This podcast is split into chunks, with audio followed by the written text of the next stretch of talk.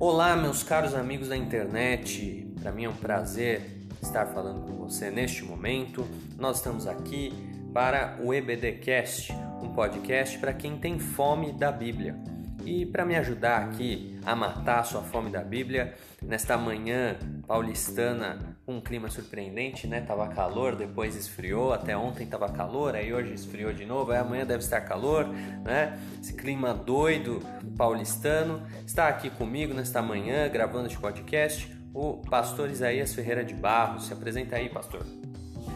Pois é, estamos aí com alegria, né, para mais uma manhã falando da palavra de Deus, estudando um pouquinho sobre esse tema tão precioso.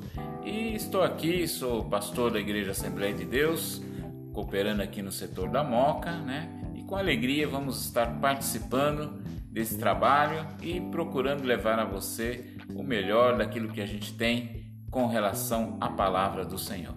Amém. Muito bem, é isso mesmo. Nós estamos aqui na Assembleia de Deus na Moca, né? Mistério do Belém. Se você quiser fazer uma visitinha para nós, o Ibitinga, número 452, aqui em São Paulo, tá legal? Eu sou o Luiz Felipe, pastor Isaías, uh, junto comigo, nós dois tocamos aqui o projeto da escola dominical no nosso setor e hoje nós vamos falar um pouco sobre o livro de Jó. Um livro muito interessante, um livro cheio de questões interessantes e eu espero que você goste né, do nosso podcast de hoje. Nós vamos falar, então, nos próximos minutos, sobre três assuntos. Nós vamos primeiro abordar a questão da linguagem poética. O livro de Jó é o livro que inaugura os livros poéticos da Bíblia. Depois nós vamos falar sobre o problema do mal, que é o tema central do livro de Jó. O que é o problema do mal? Quais são as soluções propostas para o problema do mal e assim por diante. Por fim, nós vamos falar um pouco sobre a estrutura do livro de Jó, subdivisões, como é que ele está estruturado, quais são os temas do livro de Jó, tá legal? Então fique aí com a gente que já já nós vamos abordar esses assuntos.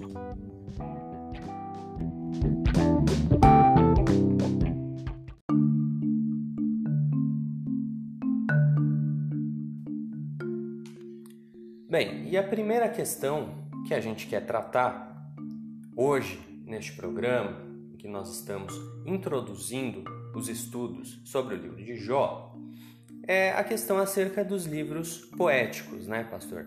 A gente sabe que a Bíblia ela tem vários tipos de livros, né? Elas têm, ela tem livros de várias categorias, livros que abordam uh, vários tipos de assuntos. Então, por exemplo, nós temos o Pentateuco, né? Começa lá com o Pentateuco, que é um livro que fala da lei de Moisés, não é isso? Depois a gente tem alguns livros históricos e aí a gente entra nos livros poéticos, né? É, qual que é a relevância dos livros poéticos? O que, que você acha? Porque muita gente, muitos crentes às vezes não veem relevância, né? A gente tem essa discussão, por exemplo, quanto ao livro de Cantares. Muita gente olha para o livro de Cantares, abre o livro de Cantares e às vezes até se surpreende com, com a linguagem né, do, do livro de Cantares, que parece que não combina muito com, com uma linguagem bíblica, né? O que, que você acha disso? É, eu acho que os livros poéticos eles têm uma importância muito grande, né? tanto do ponto de vista literário quanto do ponto de vista da palavra de Deus. É, o livro de Cantares, por exemplo, é um exemplo que assusta muito o crente. E eu acho que os crentes, em geral, leem poucos livros poéticos. Eu vejo pouca mensagem em cima do livro de Jó, eu vejo poucos comentários em cima do livro de Jó, o que me leva a pensar que os crentes, em geral, leem pouco o livro de Jó, assim como os livros poéticos, né? E não é, compreendendo a importância desses livros e da forma como que eles são escritos. Né? O livro de Jó é uma poesia, né? ele, ele, ele tem o sentido de uma poesia, de prosa, e isso é muito importante do ponto de vista é, literário e também é um, dá uma beleza especial para o livro. O livro tem uma beleza especial e que às vezes eu acho que as pessoas não compreendem bem essa beleza. Verdade, a gente vê, por exemplo, você falou uma coisa interessante, a gente tem poucas mensagens sobre o livro de Jó.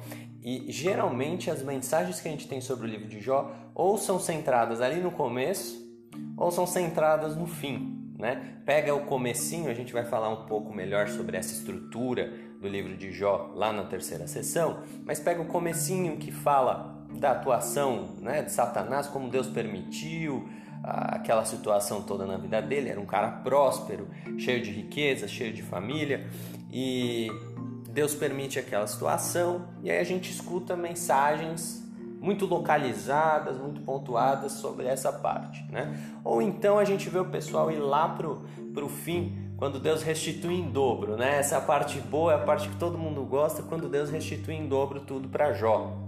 Mas a parte poética mesmo do, do livro de Jó a gente não, não vê muito, né? Será que isso tem a ver com, com uma dificuldade que a população em geral tem de, pelo menos no século 21, 2020, com tanta concorrência, Netflix, né? Ah, o Spotify, por onde você, meu caro ouvinte, está uh, aí escutando o nosso podcast, também é um tipo de distração. Será que são as distrações? O que, que será que faz com que, com que as pessoas tenham essa dificuldade de apreciar os livros poéticos? Eu acho, Felipe, que um pouco de distração e um pouco de falta de costume, né? Uhum. Próprio, os próprios leitores de Bíblia que a gente conhece, mesmo esses leitores, parece que eles leem pouco esses livros poéticos e eu acho que o, dos livros poéticos da Bíblia, o livro de Jó é o mais difícil. É o mais difícil, eu concordo. Ele é o mais difícil tanto na compreensão da mensagem quanto no aproveitamento dessa questão, né, dessa beleza como ele é composto, né, a forma como ele foi composto e eu acho que é falta do costume da leitura é, o brasileiro em geral não é muito habituado com a leitura. E com a leitura poética, uma leitura artística, vamos dizer assim, mais difícil ainda, né? Então, é, saber apreciar uma leitura desse, desse, desse sistema, desse modo de ser, da forma como ela é composta, eu acho que é mais difícil e junto ainda com a distração, que hoje é muito fácil. Uhum. É, você tocou também em, outra, em outro ponto importantíssimo com o qual eu estou plenamente de acordo, que é a dificuldade do livro de Jó. Né? Aliás, os livros de linguagem poética eles têm uma, uma dificuldade especial. Né? Uh, eu acho que é, isso que você falou é muito realmente muito verdadeiro. A gente não tem muito hábito mais de, uh, uh, de ter contato com a linguagem poética. Né? A gente se acostumou com, com a linguagem denotativa e aí a gente acaba perdendo é, o hábito de tomar contato com linguagens mais conotativas, com versos, né? A poesia hebraica é uma poesia cheia de, de peculiaridades. Né? E aí o que acontece? O pessoal acaba escapando, dentro dos livros poéticos da Bíblia, o pessoal acaba escapando para os salmos, que são os mais tradicionais, são mais curtos, né? São mais curtos são mais conhecidos, então tem essa questão do costume também, você está mais acostumado a ouvir um Salmo 23, ouvir um Salmo 91, né? do que ouvir, por exemplo, um, um miolo ali, ler um miolo do livro de Jó, que traz uma série de, de dificuldades na linguagem com que é, aqueles amigos de Jó falam e tal, e na própria interpretação né? do, do conteúdo. Mas já entrando nesse, nesse assunto, nessa questão que é, que é bem interessante, também acho que é legal a gente falar um pouco sobre a canonicidade dos livros poéticos, né? Pensando assim sobre a utilidade. Aliás, canonicidade está relacionada à utilidade. Como é que é esse negócio? Por que, que um livro como, como Cantares, uh, ou mesmo, vamos ficar aqui no livro de Jó, que é o, o tema central desse trimestre, é o objeto de estudo desse trimestre, é por, por que, que eles são canônicos? Qual é a função deles dentro do cânone? O que, que você acha disso? Eu acho, Felipe, que a canonicidade dos livros, né, todos os livros que estão no cano, eles são um propósito de Deus, em primeiro lugar. Foi Deus quem propôs isso. Os homens conduziram segundo a direção que o Senhor deu para eles, né, na, na, na, escolha desses livros, né, que compõem o cano bíblico, que a gente conhece como a nossa Bíblia, né, e Primeiramente, eu vejo desse ponto que quem conduziu tudo isso foi Deus. Sendo assim, tem uma grande utilidade para nós, todos os livros, né? Só que o que acontece muitas vezes é a falta de compreensão para com esse ponto, principalmente dos livros poéticos, né? São livros que são mais difíceis, mas que tem, a gente já falou aqui, essa beleza, né? E tem sim muita é, aplicação, né? Só que para a aplicação do livro poético, você vai ter que ter também uma compreensão dessa leitura. O crente em geral, quando fala-se de Bíblia, acho que não vou falar nem de crente, vou falar da população em geral. Quando se fala de Bíblia, pensa só em profecia. Então, você vê que o livro de Apocalipse, que também é um livro difícil, uhum. né? mas é visado, muita gente, principalmente pessoas até não crentes, tem um interesse do Apocalipse. Né? Uhum. E quando você vai falar dessa questão da, de uma vida prática, por exemplo, Provérbios é vida prática. Uhum. Tudo que está em Provérbios é vida prática. Né?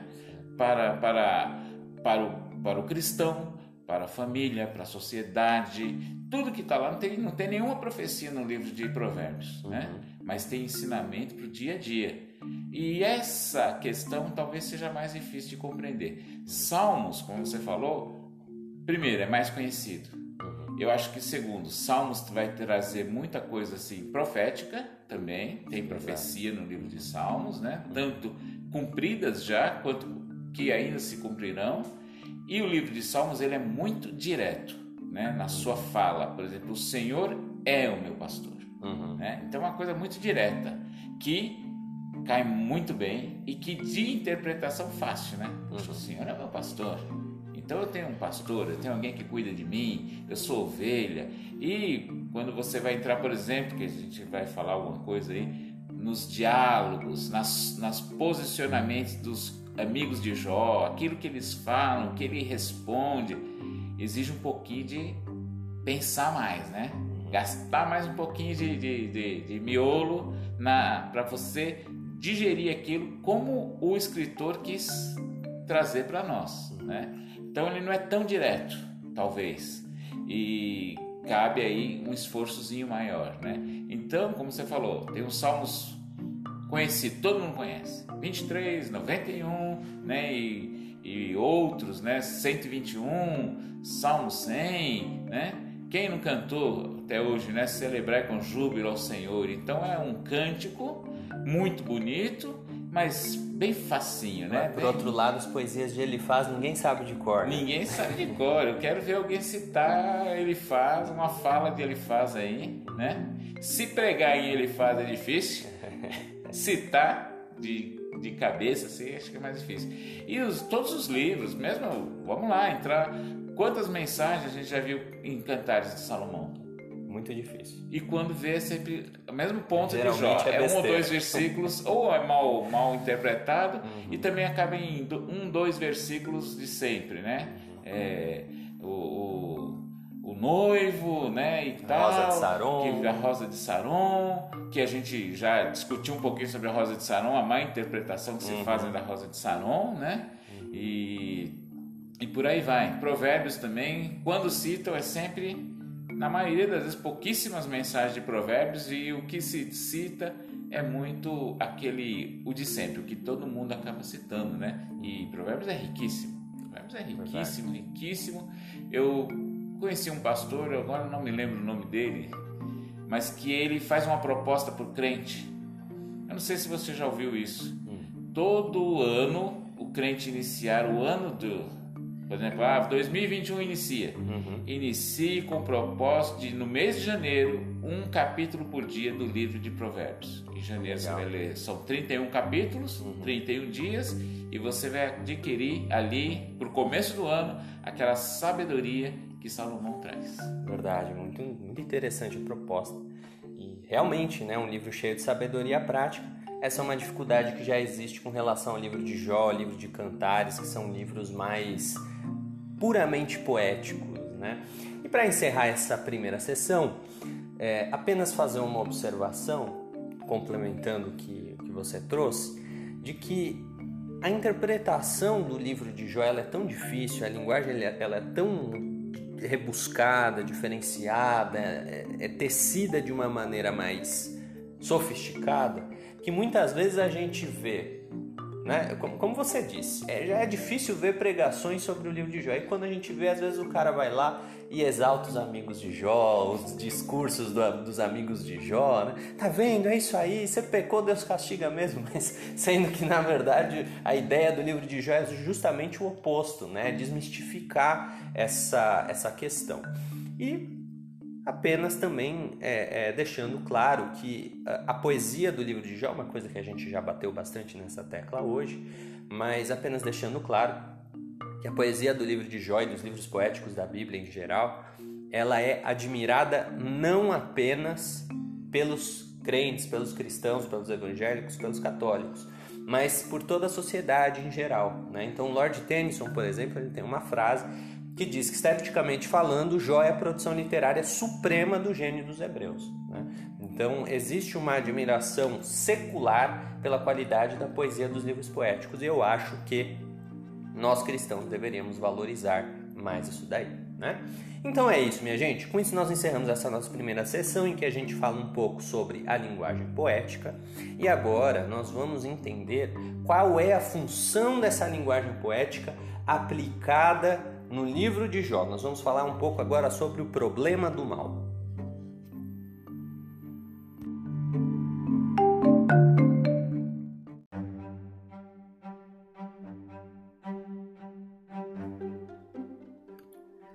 Muito bem, então agora vamos falar um pouquinho sobre o problema do mal. O problema do mal é, sem dúvida alguma, o assunto central do livro de Jó. Tanto que Champlin, grande comentarista Champlin, ele quando ele vai comentar ali naquela série enorme, você tem essa série dele? Não, não. Tem o Novo Testamento interpretado e o Antigo Testamento interpretado, né? E no Antigo Testamento interpretado são livros gigantes, né? É. Eu acho que hoje é, quem edita é a Agnus, mas a edição que eu tenho lá em casa ela é bem antigona, acho que era Mundo Cristão quem editava. E aí em cada, em cada livro ele coloca um, uma heráldica, assim, né? um desenho todo rebuscado de um, da letra inicial do livro e faz as suas considerações, e aí embaixo ele põe uma epígrafe. Né? Então, aquilo que é, talvez o subtítulo que ele daria para aquele livro. E o subtítulo que ele dá para o livro de Jó é O livro que procura soluções para o problema do mal. É interessante, eu acho essa epígrafe perfeita. Né? Ela retrata muito bem, talvez da forma mais elegante possível, uh, o assunto sobre o qual discorre o livro de Jó. O que, que é o problema do mal, pastor Isaías? Como é que a gente pode explicar isso para os nossos ouvintes? Olha, o problema do mal, talvez, não sei se a gente consegue explicar completamente, né? Porque esse assunto é difícil, né? E ele tem uma ênfase muito grande no livro de Jó, como foi colocado, né? Livro que talvez tente mais, né?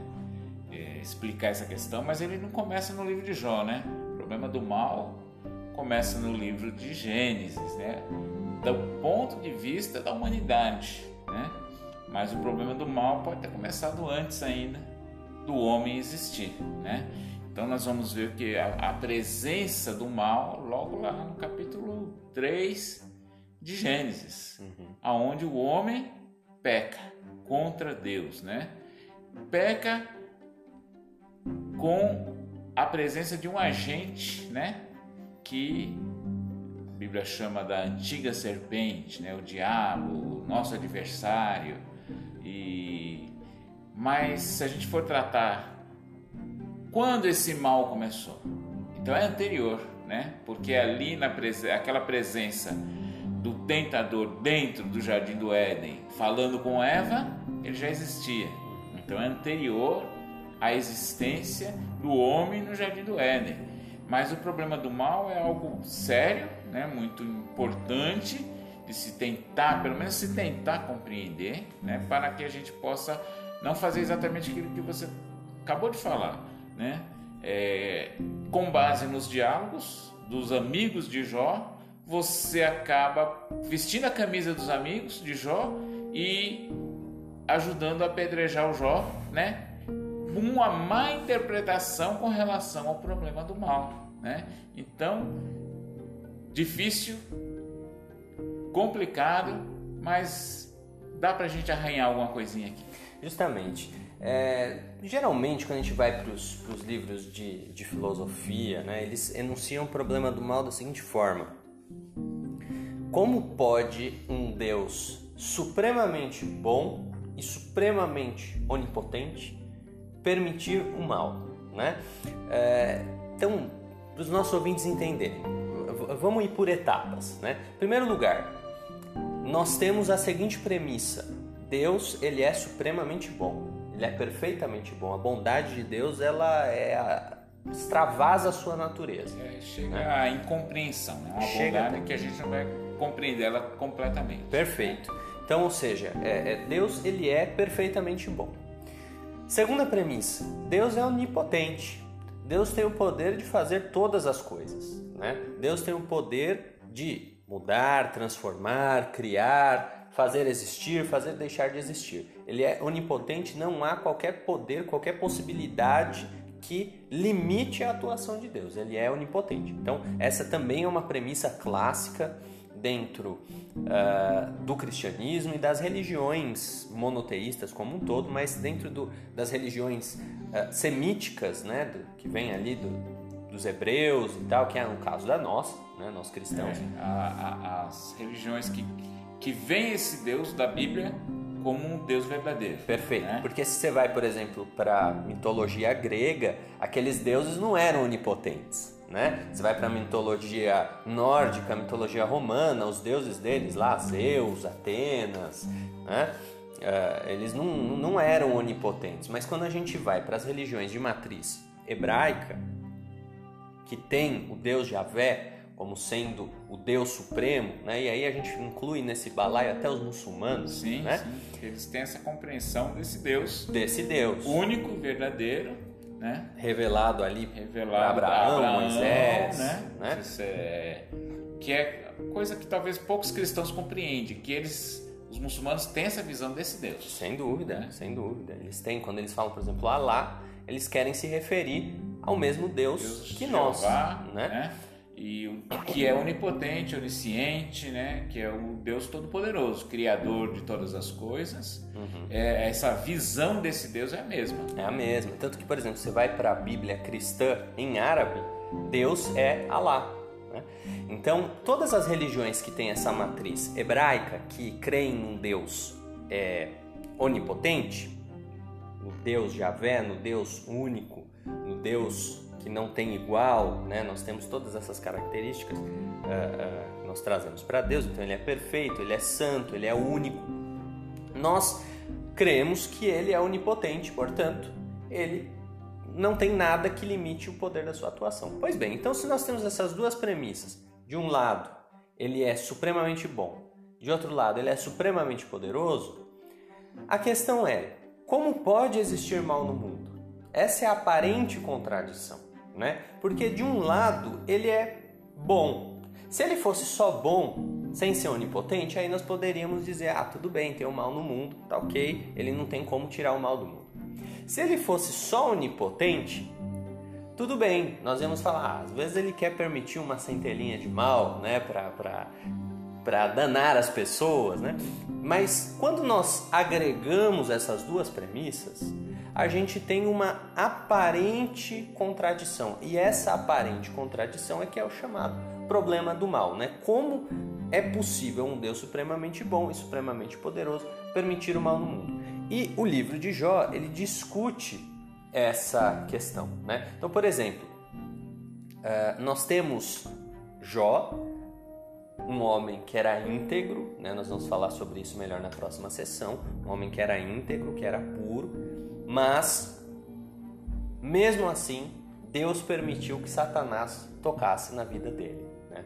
E isso gera uma série de especulações por parte dos amigos de Jó. Né? Por que, que será que Jó está sofrendo tanto assim? O que, que será que aconteceu que Jó está sofrendo tanto assim? E aí eles vão ali propondo soluções para aquela situação que Jó estava vivendo e discutindo ali a natureza do problema do mal. Certamente é um problema é, é, muito difícil. Eu acho que toda a história da filosofia e da teologia tentou lidar com o problema do mal, tentou resolver né, o problema do mal e podemos dizer, né, pastor, que hoje em dia não, não tem uma solução 100% eh, eh, aceita por todos sobre o problema do mal. Mas como é que você, pastor de quanto, quanto tempo de pastor já? Desde 94, acho. Olha aí, já tem então, quase 30 anos, 26 anos de, de pastor. Com a sua experiência e com o seu conhecimento, como é que você abordaria essa questão hoje? Como é que você solucionaria essa questão? Pois é, solucionar eu acho que é meio complicado, né? Vamos, vamos é, falar de um ponto de vista não tanto teológico e nem tanto é, filosófico, mas do prático, né? Porque o que acontece com, com a questão pastoral é tratar da situação prática, né? É, por exemplo, quando uma boa família, servos de Deus, é, que criaram seus filhos no caminho do Senhor, vem, por exemplo, um filho acometido de uma enfermidade grave, um câncer, né? Um tumor cerebral. É, é difícil você tratar isso do ponto de vista quando pais, irmãos ou o próprio enfermo vai questionar e falar assim: mas que mal eu fiz? Né? Eu tenho procurado servir ao Senhor, né? Então, é, e até a gente acaba vendo algumas mensagens, né, que parece que nada de mal acontece com quem é crente. Então parece que aí nós vamos usar o quê? Aí o livro de Jó é um grande refúgio para nós, né? nessa hora de aconselhamento, de, de, de, mostrar que o justo também sofre, né? Porque o problema do mal, ele existe, o mal existe, não pode ser negado. Deus é maior do que todo o mal, como já foi falado aqui, ele é onipotente, né? Mas esse mal sobrevém às pessoas, a gente não tem como é, simplesmente fazer como os amigos de Jó e falar, ah, é porque pecou. Né? Os amigos de Jó vão levar a, a, a coisa nesse lado, né? E muitas vezes as pessoas também, quando não falam, pensam. Ah, fulano está passando por isso, mas também se lembra o que ele fez? Fulano está passando por tal coisa, mas é porque ele é assim, ele é assado, é né? a mão de Deus pesando. É, é a mão de Deus, tá vendo? Deus agora está cobrando, né? E nem sempre o problema do mal que aflige o homem vem nesse sentido. Pode até vir, pode até Deus cobrar o homem nesse sentido. O próprio Deus fala disso, né? Como por exemplo, quando ele fala que ele vai trazer o mal sobre a nação de Israel por causa dos seus pecados, por causa da sua idolatria. Ele traz o mal. Ele fala que ele mesmo está trazendo o mal, que o mal, naquele momento, que é Nabucodonosor, é o servo dele. Então, há momentos que isso acontece? Há. Mas assim como o caso de Jó, que começou lá no céu, não começou começou na vida de Jó do ponto de vista, ah, o Jó fez isso, fez aquilo, né? Nós hoje lendo o livro a gente sabe, os amigos de Jó não sabiam, né? E nem o próprio Jó sabia o que havia produzido toda aquela situação. Mas é, o que nós podemos fazer nesse sentido é buscar levar pessoas que estão sofrendo com o mal a olharem para o Senhor, né? Para como você já falou, a sua bondade e a sua misericórdia e buscar é, levar a pessoa a olhar para esse Deus como um Deus de amor, um Deus de misericórdia, né? Mas que o mal sobrevém à humanidade e muitos de nós hoje estamos vivendo sob uma questão de mal, né? Essa pandemia é um mal que sobreveio à humanidade. E quantos nós perdemos, né? Quantos bons pais de famílias, quantas boas mães de família, quantos bons filhos, quanta gente boa perdeu a vida para esse mal. E ele está aí, né? E o que que nós vamos nós vamos solucionar essa questão? Falando, ah, foi foi Deus que pesou a mão sobre a humanidade, foi o diabo, né?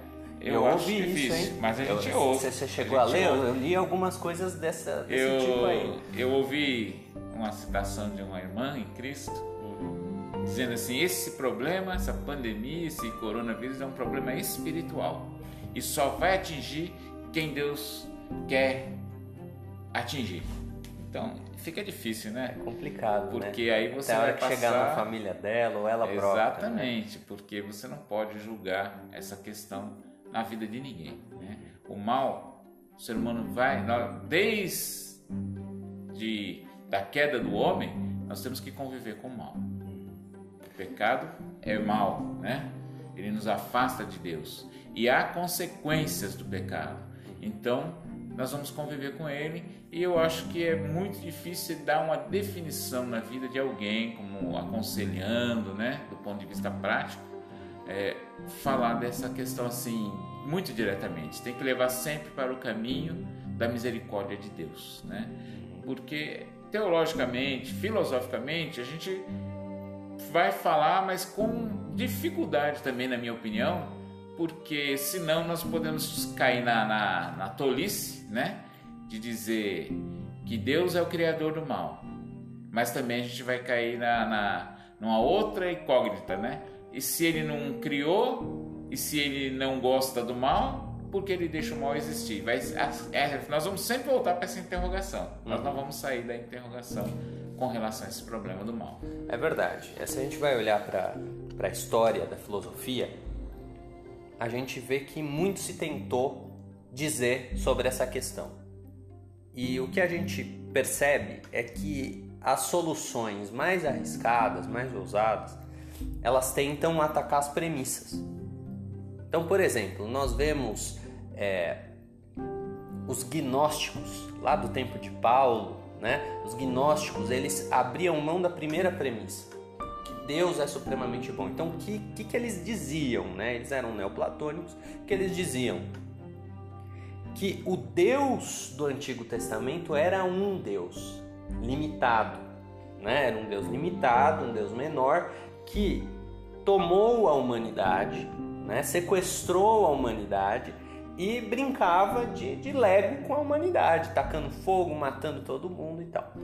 E aí o Deus, que seria o Deus supremo, o demiurgo, acima desse Deus né, limitado aqui, mandou Jesus, que seria um, um espírito bom, né, um, um éon, né, e ele mandou esse espírito bom que penetrou essa, essa aura de proteção desse, desse Deus mal do Antigo Testamento e ele veio trazer a verdade do Deus supremamente bom, esse sim supremamente bom, né? Que está atrás dessa, dessa carapaça que foi criada por esse Deus ruim. Bem, primeiro que isso é uma loucura total, né? E Marcião, que foi o grande, o grande gnóstico, né?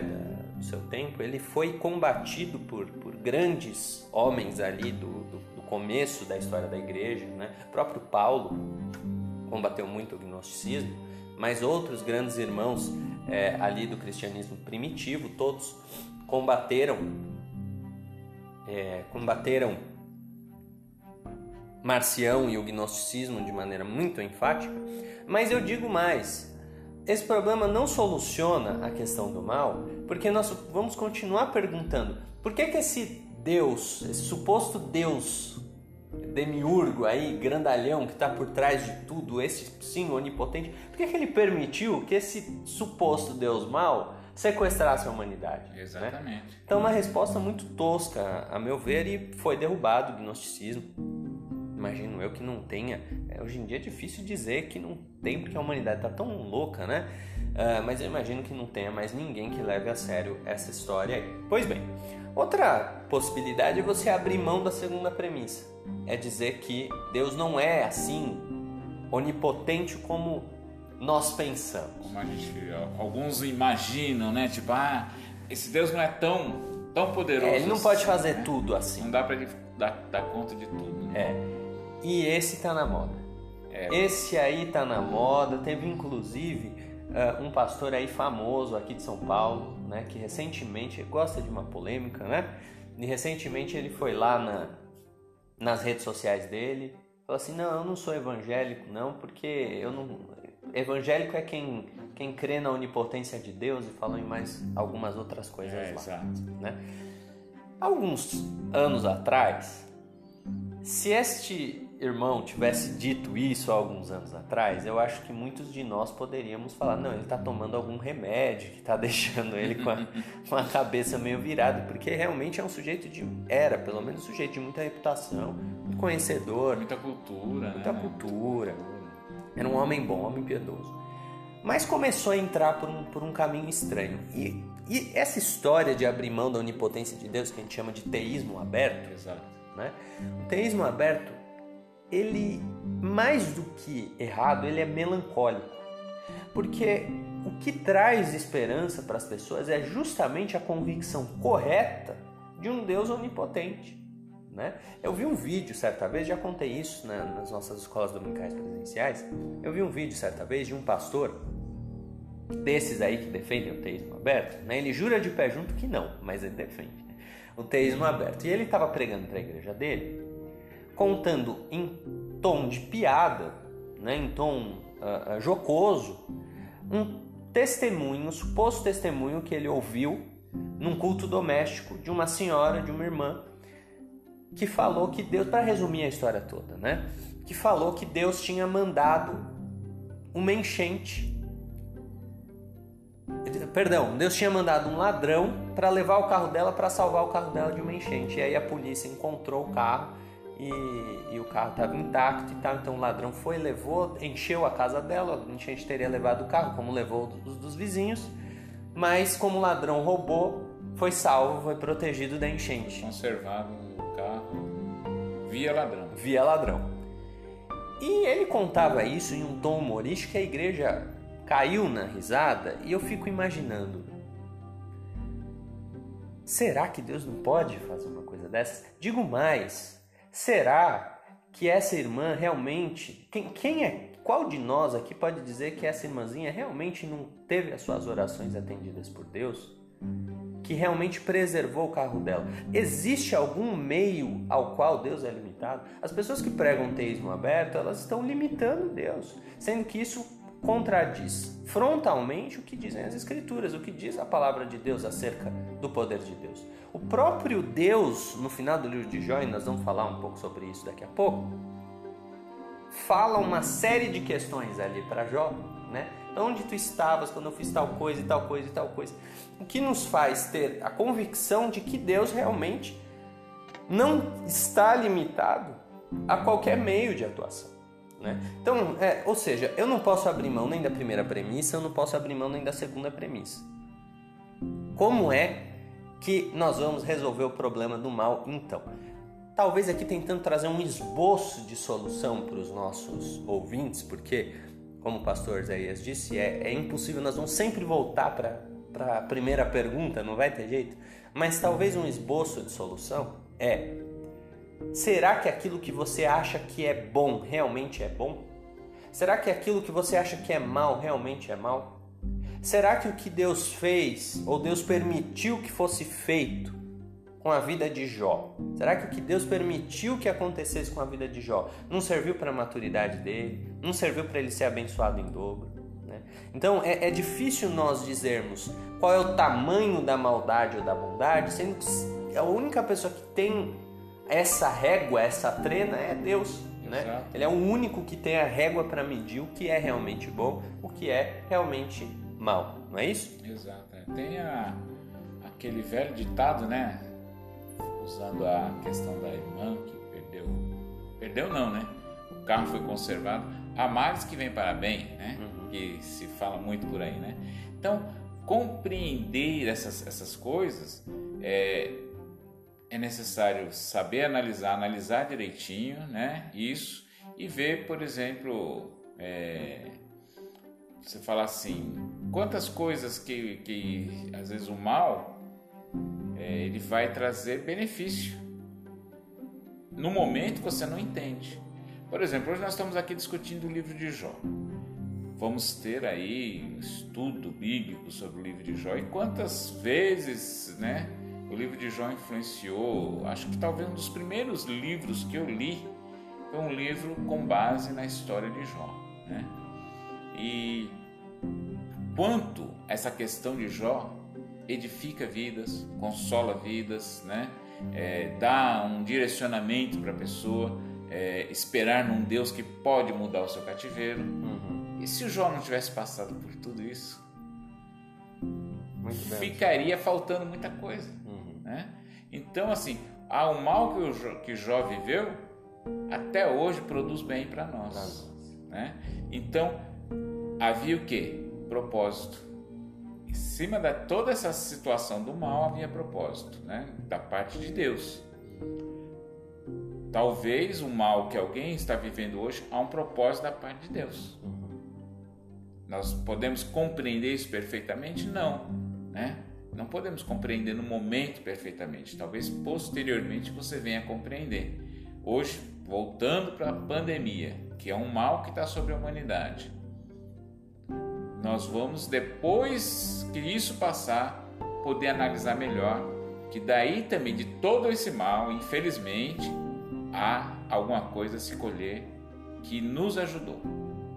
Muito bem. É isso. Gente, acho que conseguimos esgotar aqui de uma maneira mais ou menos satisfatória a discussão acerca do problema do mal e o livro de Jó. Então agora não saia daí que nós vamos entrar na terceira sessão e vamos falar um pouco sobre a estrutura do livro de Jó.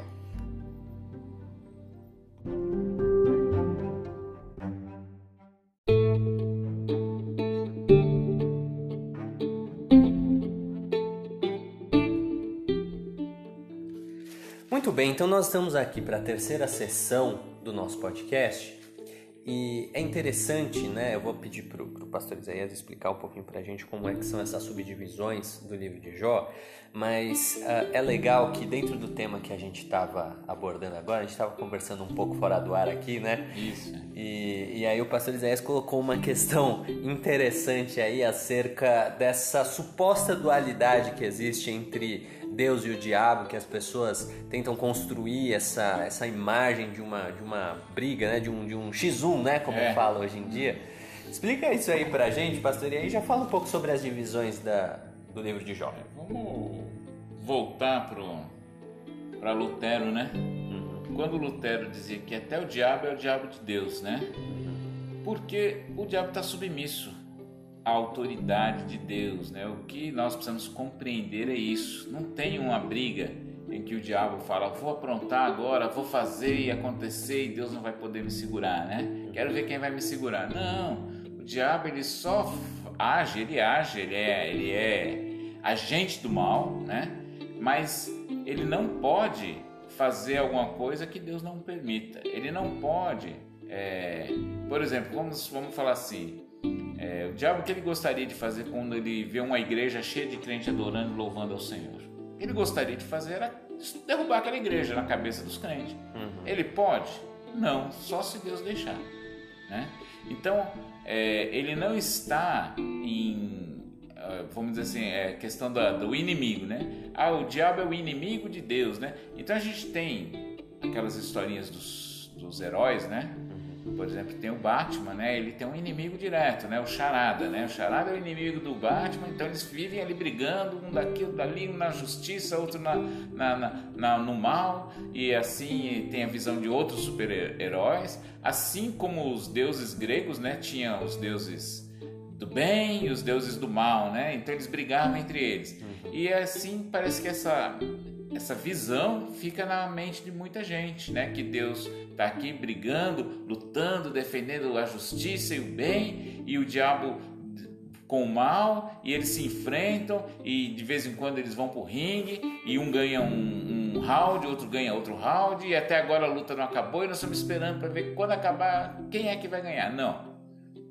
Deus é supremo. Deus, ele é o Senhor, ele é o Deus onipotente. Nada e nem ninguém, nem no mundo físico, nem no mundo espiritual pode se opor a Deus e falar agora vamos lá, frente a frente discutir uma questão, né? Não, Deus é superior a todas essas coisas, né? E ele vai mostrar isso pra gente. Ele mostra em toda a Bíblia e ele mostra de uma forma muito enfática no livro de Jó. Perfeito, é isso aí. E como é que tá? Então, só foi um ponto muito interessante para a gente fechar, né? O tópico anterior que foi bem legal. Ah, mas como é que está estruturado o livro de Jó dentro desse problema do mal aí? Como é, quais são as, as subdivisões? Como é que ah, como é que está feita a estrutura, construída a estrutura dessa grande poesia aí do livro de Jó? Então, o livro de Jó, ele é, ele é legal que, assim, por exemplo, a introdução dele é bem, bem clara, né? Bem...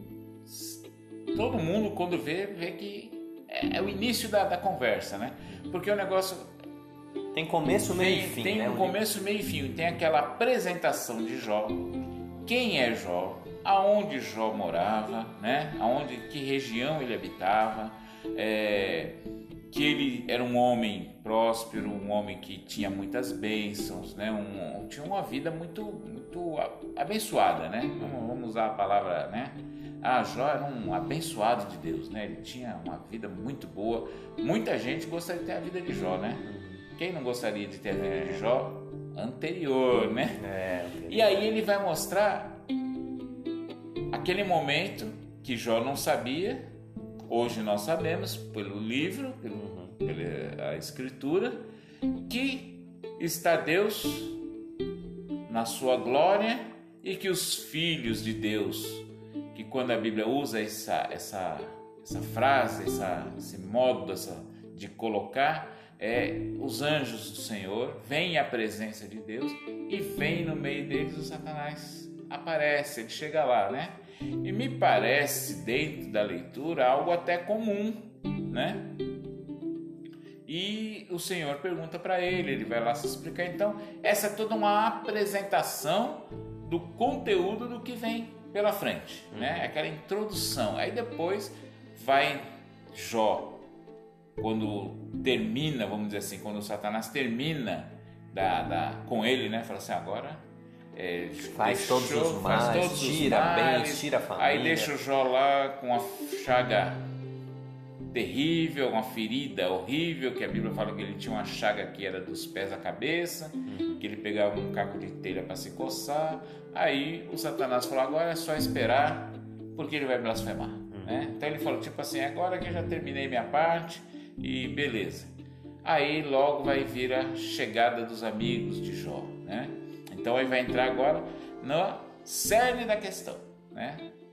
Foi uh, o capítulo primeiro ali daquela introdução de por que, como, quando, né? As coisas vão acontecer. E aí agora os amigos de Jó entram, com, chegam com, e vão começar depois de sete dias e sete noites que eles ficaram calados ali perante Jó, porque viram que a dor era muito grande. Né?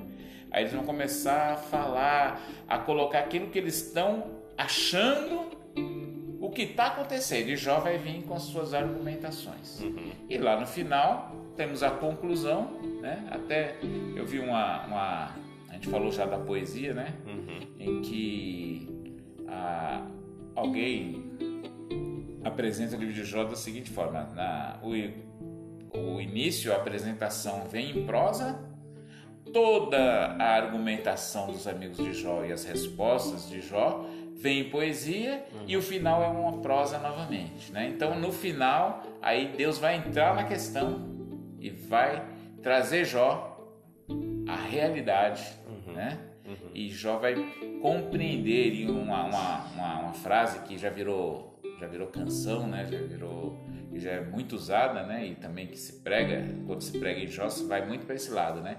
Quando Jó fala agora os meus olhos te veem, né? Uhum. E aí vai vir aquela conclusão Deus trazendo Jó, vamos conversar, já que você já falou bastante, agora eu quero falar, né? Uhum.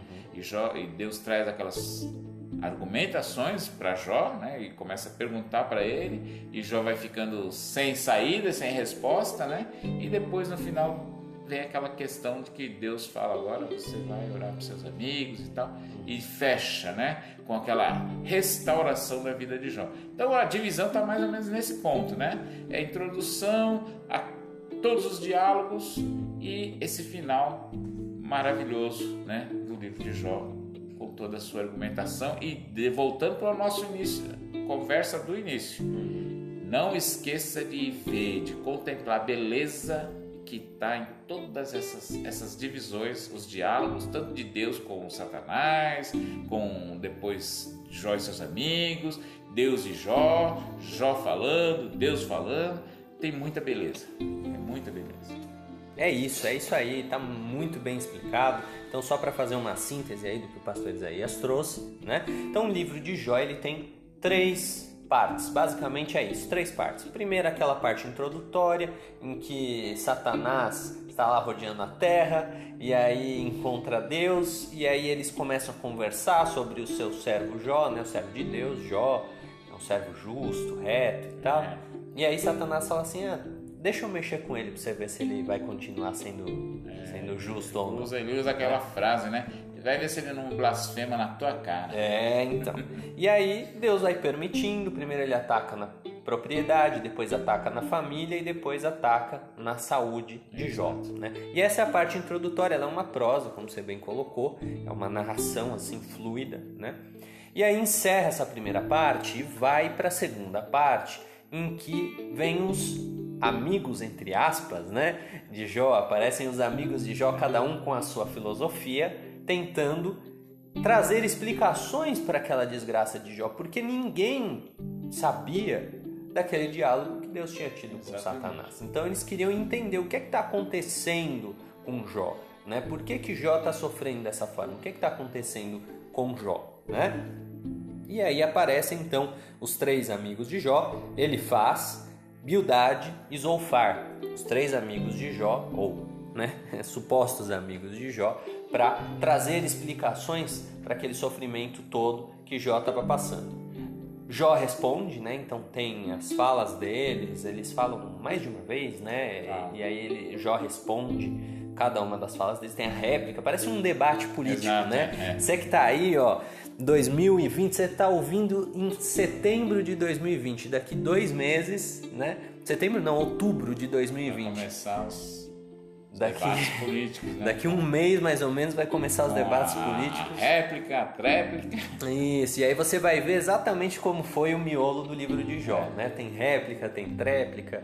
Então é, é uma estrutura bem dessa forma mesmo, só que em linguagem poética. Né? Os nossos políticos hoje estão longe de ser poéticos. Longe da poesia. Mas uh, depois que esses três amigos falam, aí vem finalmente Eliú, que parece ter um pouquinho mais de sabedoria, né? Eliú, é. jovem, apesar de jovem, ele tinha um pouquinho mais de sabedoria e fala ali algumas coisas um pouquinho mais corretas. Nós vamos ver isso lá na frente, daqui a algumas semanas a gente vai vai estudar o que, que a, a filosofia de Eliú, né? É, e Jó também responde e tal. E aí depois de tudo isso aparece Deus, né? E Deus vem e faz um questionário ali com Jó, né? Faz um questionário onde é que você estava quando eu fiz tal coisa, quando eu construí tal coisa, quem é você para falar as coisas que você está falando, né? Passa um sabão ali em Jó. E aí depois desse desse capítulo, que para mim, na minha opinião, é um dos capítulos mais lindos da Bíblia. Né? Como, como a gente está frisando desde o começo, né? o livro de Jó é uma poesia maravilhosa. Isso. E essa fala de Deus no final do livro de Jó, ela é realmente fabulosa. Né? A construção dessa poesia toda, ela é incrível e, e eu acho um dos textos mais lindos realmente é, da Bíblia. E Deus vai passa esse sabão em Jó e aí chega né, na resposta de Jó e também como você tocou no ponto, poucas pregações em Jó geralmente quando tem é sobre ou o começo ou essa parte final, né? Em que ele fala, ah, antes eu te conhecia de ouvir falar, agora eu te conheço é. de contigo andar, e, né? e aquele discurso de Jó reconhecendo né? a soberania de Deus, aceitando o sabão que Deus passou nele. E, e aí tem o epílogo em que é narrado ali que Deus restituiu em dobro tudo o que Jó havia perdido. Então, basicamente, essa é a estrutura. E nós convidamos você, meu caro ouvinte, para ficar conosco. Fique conosco aí neste, uh, uh, neste trimestre, neste último trimestre de 2020. Nos acompanhe, né? Ouça esse podcast quando você está lavando louça, dirigindo, né? Eu gosto de ouvir podcast quando eu estou fazendo algum trabalho mecânico, eu deixo ele lá uh, rodando, eu vou ouvindo. E vai acompanhando, vai aprendendo junto com a gente. Nós vamos abordar inteirinho. É um curso completo, né, Pastor Isaías? Curso completo. Do livro de do Jó. Livro de Jó. Vamos ter aí muito que discutir, o que falar. E aí fica também, Felipe, uhum. um convite para os nossos ouvintes. Se você quiser participar da discussão do livro de Jó, venha para a nossa escola dominical, venha para a IBD. Né? O Felipe já deu o endereço, Rui Bitinga 452. A partir das 9h30 da manhã nós estamos aqui com a nossa EBD, continuando com o estudo do livro de Jó.